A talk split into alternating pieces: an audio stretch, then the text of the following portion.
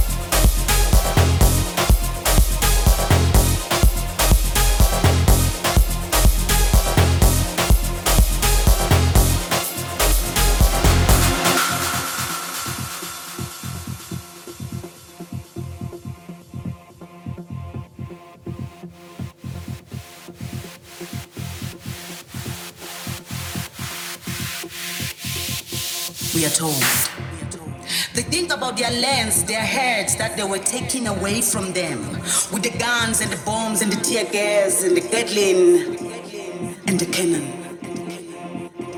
And when they hear that choo-choo train, a chucking and a pumping and a smoking and a chunking and a pumping and a pushing and a crying and a steaming and a they always curse and they curse the coal train. Train that to Johannesburg.